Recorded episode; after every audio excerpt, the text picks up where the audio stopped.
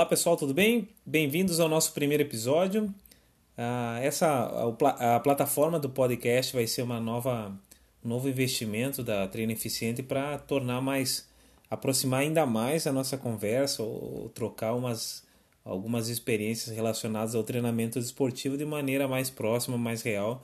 Quem sabe até criar o hábito de, de, de escutar enquanto está fazendo algum trabalho é, diferente, colocar assim, tornar a conversa sobre a preparação física uma coisa mais prática. Eu tenho é, tentado fazer isso com alguns outros assuntos, é, colocando justamente essas gravações de podcast de maneira de fundo da, do trabalho ou de qualquer outra prática, é, criando o hábito de, por exemplo, sobre treinamento de resistência, de resistência é, para esportes combinados como duatlon, triatlon. Então eu tenho notado que as gravações em espanhol, até em inglês, em português, é lógico, é, tem uma fonte muito grande à disposição é, de autores, inclusive de, de quem a gente lê alguma coisa, mas quando ouve parece que torna mais próximo ainda aquelas colocações e tem nuances e tem pontos que conversando parece mais é, fácil ou melhor mais é, tranquilo de assimilar do que ler. O torna acaba consolidando ouvindo lendo é, escrevendo fazendo resumo. Então é essa essa maneira de trazer mais uma forma de contato eu acho bem válido.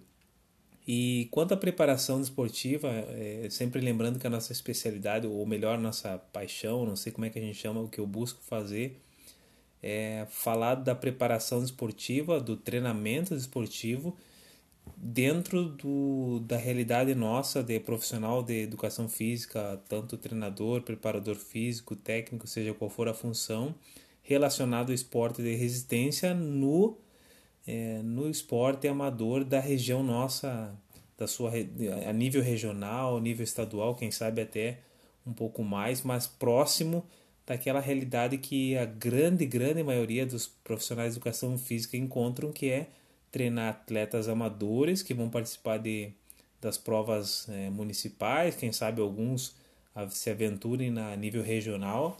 E, e, tem crescido bastante a questão de, vamos chamar de turismo esportivo, que é o pessoal que pratica e procura conciliar algumas viagens com participação de maratona, meia maratona, ciclismo, triatlo, seja qual for a modalidade, mas o pessoal se reúne, faz excursões, treinam para participar de, de provas maiores e fazem disso uma, uma excursão, uma, um passeio e sendo turismo esportivo que tem motivado, tem sido objetivo de treinamento de muitos atletas, principalmente ali uma faixa etária de entre 40, 35, 40 anos, 50, os mais pessoas que têm como se organizar ou buscam se organizar para as férias e conciliam esses intervalos de, de viagem com provas.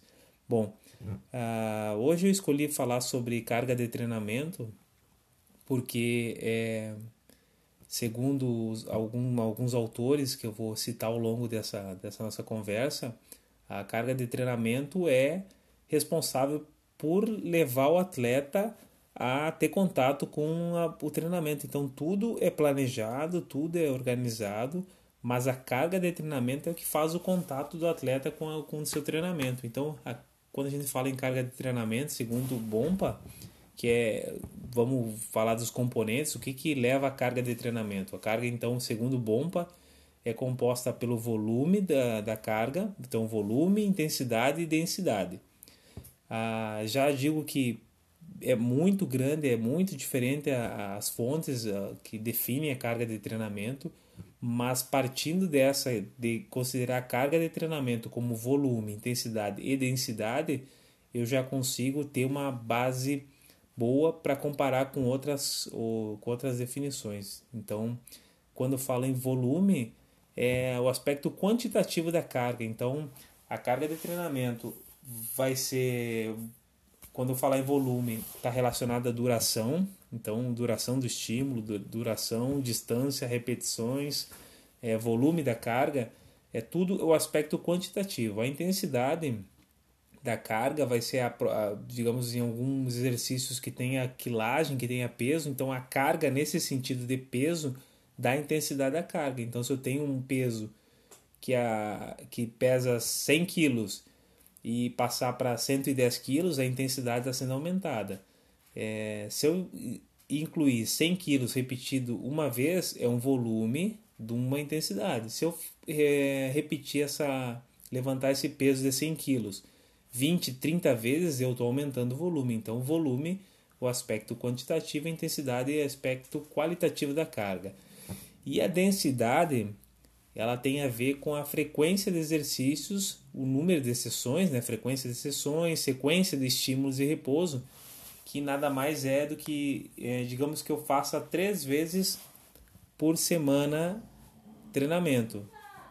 Isso vai ter um, um aspecto de densidade, mas se eu fizer segunda, terça e quarta e fizer segunda, quarta e sexta, eu trabalho de maneira densidade. Então, o que é densidade? É a soma, ou é considerando o estímulo mais o repouso. Então, quando eu falo numa densidade mais. É, quando eu aumento a densidade, eu acabo é, aumentando os estímulos. Então, eu vou fazer segunda, terça e quarta, seguido de um descanso, por exemplo. Então, essa é uma densidade. Só que é, se eu descansar pouco, eu vou ter uma densidade mais, mais puxada. Então, se eu, se eu, por exemplo, fizer segunda, terça, quarta, eu tenho a densidade somente o descanso entre uma sessão e outra. Agora, se eu fizer segunda, quarta, sexta, a densidade é maior porque eu dei um espaço de descanso. Então, aumenta a relação, a soma da, do, do estímulo com o descanso é maior. É, o que, que é bom fazer? Se eu vou treinar três vezes na semana, é bom que esses três dias de treinamento sejam distribuídos em cinco dias. Então é mais válido para a questão de continuidade eu fazer segunda, ter, é, segunda, quarta e sexta do que fazer segunda, terça, quarta e só treinar na outra quarta-feira. Então eu distribuo segunda, quarta e sexta, ou segunda, quarta e sábado que isso vai espalhando ao longo da semana, então permite uma densidade mais adequada para é, manter uma, uma continuidade do, do, da, dos estímulos. Então, a carga de treinamento, volume, intensidade e densidade, eu organizo o exercício. Então, vamos colocar um exemplo prático: a corrida. Então, a corrida, a carga de treinamento que eu quero para o meu exercício eu escolho exercício, corrida. Eu tenho que definir a carga de, de desse exercício. Então, o volume eu vou colocar é, 10 km. Então, meu volume, 10 km. A intensidade, eu posso colocar forte, muito forte, fraco, mas eu tenho que relacionar com algum parâmetro claro, ou melhor, que, que o atleta consiga reproduzir. Então, vamos colocar como como baseado na em relação ao, ao, ao ritmo de 10 km dele. Então, se ele corre, por exemplo, 4 minutos por quilômetro, que é o pace dele de uma prova, esse é o 100%, eu considero como 100% da competição. Eu quero que ele faça esse treino, volume de 10 km, com intensidade de 80%. Então, faço 80%, que o, pace vai ser maior, e ele vai fazer esse treino de 10 km a 80%. Faço ali a regra de 3 e vai dar um, uma intensidade para aquilo que eu faço. E a densidade, no caso, se eu falar da sessão de treinamento, é, a densidade vai ser uma repetição, então vai ser só. Acaba não tendo muita, vamos dizer, muita influência. É diferente do intervalado dentro da sessão que eu vou ter é, estímulos de 400 metros com descanso de 1,30. Essa é a densidade, é o 400 metros mais 1,30 de descanso. Se eu quiser tornar essa densidade mais, é, mais puxada, eu vou fazer 400 metros e coloco o descanso de 40 segundos, 45, um minuto. Então a densidade vai ser maior porque o estímulo vai ser um mais seguido do outro. Eu reduzo a, a, o descanso e a densidade acaba sendo uma forma de manipular a carga. Mas quanto a, a, a esse exemplo que eu coloquei, tanto 10 km, volume, intensidade 80% e a densidade vai ser uma repetição, ou seja, não vai ter impacto dentro da sessão, essa densidade vai ser mais importante entre uma sessão e outra. Então, qual é o estímulo de 80% de 10 km para esse meu atleta? A carga, eu não posso fazer isso todos os dias, então a densidade eu vou considerar o próximo estilo nessa mesma nível de treinamento, eu vou ter que esperar 48 horas, por exemplo, para ter uma repetição dentro desses mesmos parâmetros. Então, se eu colocar isso, esse mesmo tipo de, de carga que vai dar a mesma exigência metabólica todos os dias, eu vou ter um, um decréscimo, não vou dar tempo de recuperar. Então, quando eu falo em densidade entre é, tipos de treinos, eu tenho que saber qual o impacto de um treino no outro. Então, se eu vou colocar um treino de força, um treino de flexibilidade, um treino de técnica, eu tenho que saber qual a densidade que eu preciso para repetir esse mesmo treino nesse mesmo nessa mesma impacto, vamos dizer assim, nessa mesma qualidade de carga, é, quanto tempo eu preciso descansar. Isso é chama intervalo ou tempo de recuperação entre cargas. Quando eu faço em cima, quando eu falo isso da mesma carga, eu tenho que saber a intensidade. Então, se foi um treino de corrida, a, desse, voltando nesse exemplo que nós estamos conversando, de 80% é, de 10 km, 80% falando do máximo de competição, é um treino forte então, quando eu tenho que ter um tempo, digamos, de 48, 72 horas para repetir esse mesmo treino. Mas a densidade, quando eu falar de um treino de força, eu posso ter um tempo menor, não preciso esperar 48 horas para fazer um outro treino diferente, que no caso vai ser de, de, de, força ou de flexibilidade. Eu posso fazer algumas horas depois ou no outro dia, mas desde que eu não que eu não coloque na tudo máximo. Então, o máximo de força num dia, o máximo de, de flexibilidade no outro dia não é bem, bem essa ideia. Mas eu posso combinar diferentes tipos de treinos, considerando o tipo de carga. Então, a carga de treino de corrida foi forte. A próxima carga de treino de corrida forte tem que respeitar o intervalo de recuperação, que recomenda-se de 48 a 72 horas depois. Ele pode correr no outro dia ou no mesmo dia? Pode mas a carga de treinamento deve ser diferente. Então, se ele correu forte pela manhã, ele pode correr no outro dia ou no final do mesmo dia? Pode, desde que a carga seja mais leve ou o treinamento seja para recuperação, uma, um trote ou uma corrida, no caso, se a gente falar da modalidade de corrida, mais, mais é, menos intensa do que essa carga. Então, é essa alternância da, da intensidade, do volume e do tipo de estímulo permite que eu consiga combinar várias sessões de treinos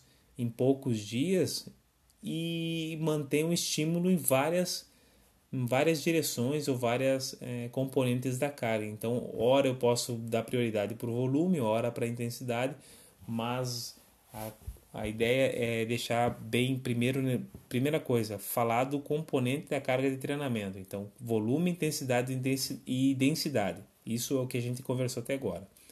Bom, é, isso eu falo, às vezes acaba sendo alguns comentários sobre quando a gente fala em treinamento esportivo, acaba não sendo tão específico. Então, uh, vamos, eu procuro não dar um exemplo, ficar é, dando só apenas fazer um resumo e publicar, resumo e publicar, porque essa fonte já tem bastante de copiar planilhas prontas ou, ou sequências prontas de treinamento, isso é fácil de achar, tem revistas, tem muitos sites, é, é interessante buscar uma um modelo, mas eu procuro fazer para mim o que eu acho que acaba dando uma liberdade maior é, usando bases, então a gente está falando de, de, de, provas de resistência, eu dou o exemplo da corrida, que, que acaba sendo um público bastante interessante, mas pode ser aplicado para ciclismo, triatlo, tudo, tudo do atlon, natação, então para cada tipo de, de modalidade eu posso aplicar o princípio princípio igual para todos os esportes e a carga de treinamento, no caso que a gente está falando agora, é, é eu adapto para o meu esporte e eu consigo ter um parâmetro Então eu tenho um treinador de corrida, outro de natação, outro de vôlei, outro de futebol. A gente está ouvindo o mesmo post, o mesmo mesma conversa e cada um tem a, a noção do que é o volume para o seu esporte, o que é a intensidade para sua para o seu esporte e o tipo de, de atleta. Então se eu tenho se eu treino atleta iniciante, intermediário, se eu tenho um atleta de alto nível, a, a densidade, a intensidade vai mudar porque a carga, é, o próximo ponto que a gente vai conversar é que a carga é sendo a relação entre o, atleta e a, e a prática, então representa o impacto do praticante, a exigência da, da, daquele treino, se o nível do atleta tem influência na carga de treinamento. Então, essa relação. Se eu tenho um atleta iniciante com baixo condicionamento, a carga de treinamento dele, então, tem que respeitar algumas condições diferentes daquele da relação entre um atleta de altíssimo nível ou de alto nível e a carga de treinamento que ele vai receber. Por quê? Tem uma, uma questão chamada potencial de treinamento que vai ser importante na definição e na organização da carga. Então, se quanto mais falando do indivíduo, quanto mais próximo do seu limite ou da sua do seu ápice de, de condicionamento de preparação esportiva, então técnica, física, é, fisiológica, enfim, tudo. Quanto mais próximo, menos potencial de treinamento ele tem, ou seja, menos margem ele tem. Ao passo que outro atleta pode até ser um nível alto, mas que esteja longe do seu condicionamento, esteja abaixo do seu condicionamento, ele vai ter uma margem maior de um potencial maior de treinamento. Por quê? Porque ele tem mais margem para melhorar. Então, essa questão significa que o quê? Que quando eu tenho um atleta que está longe da sua forma esportiva ou da sua forma física, qualquer mudança no, na carga vai gerar um estímulo, vai conseguir fazer uma adaptação e vai trazer algum tipo de melhora se a carga for organizada. Mas se o atleta está perto do seu próprio nível, tem que fazer é, a carga ele tem pouca margem para melhorar. E no caso da carga, o que vai representar? A carga precisa, precisa ser ou muito intensa, no caso de um atleta de alto nível, ou variar bastante para poder manter aquela margem de alteração. Senão, o que vai acontecer?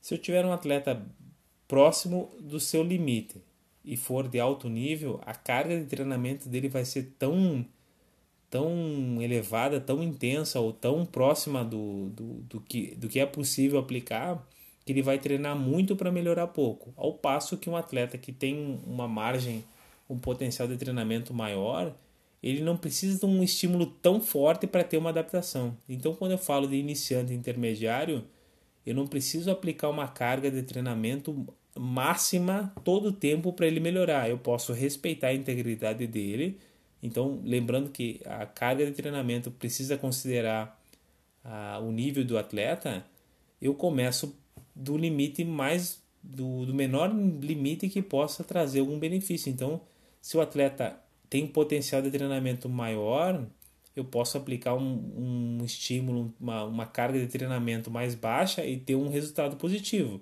Eu não preciso é, aplicar o máximo da carga e arriscar um sobretreinamento ou uma lesão sem a necessidade. Então, lembrando, carga de treinamento precisa considerar a relação entre a, o exercício, a carga daquele exercício e a condição do atleta.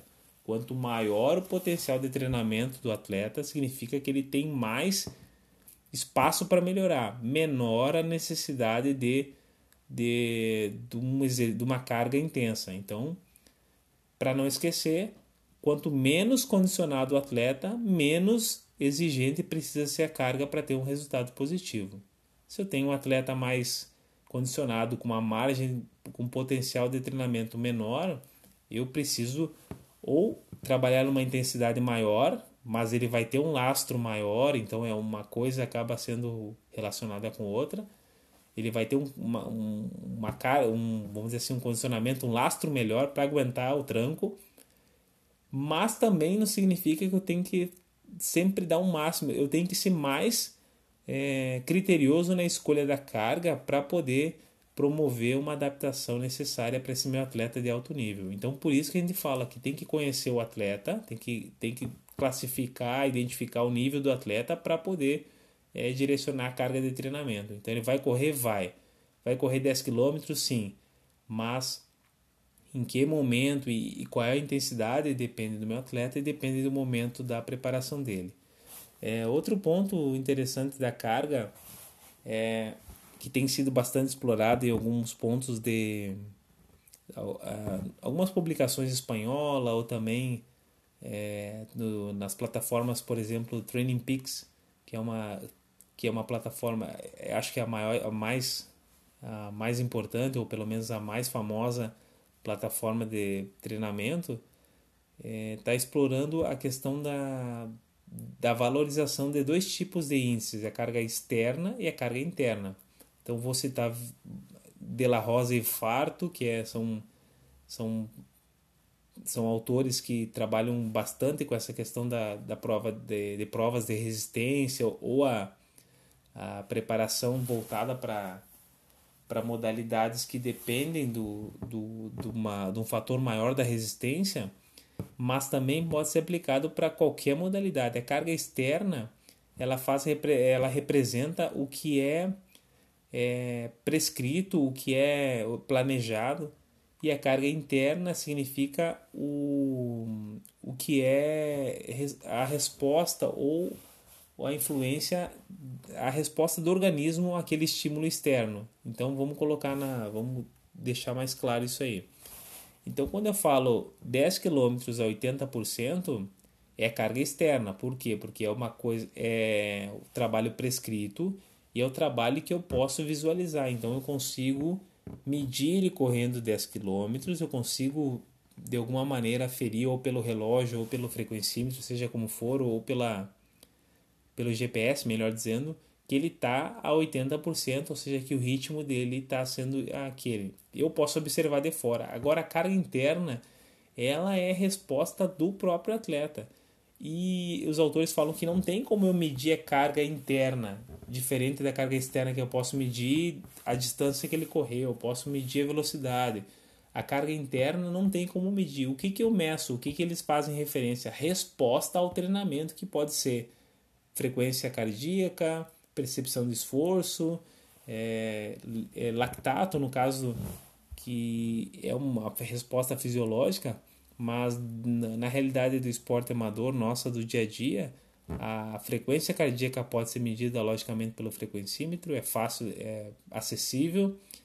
A percepção de esforço eu posso escolher uma tabela de percepção e fazer uma relação está forte está fraco ou por número 1, 2, 20 como é que foi o treino? Foi forte? Sim. Aí é um acerto uma definição entre o treinador e o atleta mas eu consigo valorizar ou pelo menos ter uma estimativa dessa carga interna. Então eu prescrevi 10 km a 80% é a carga externa.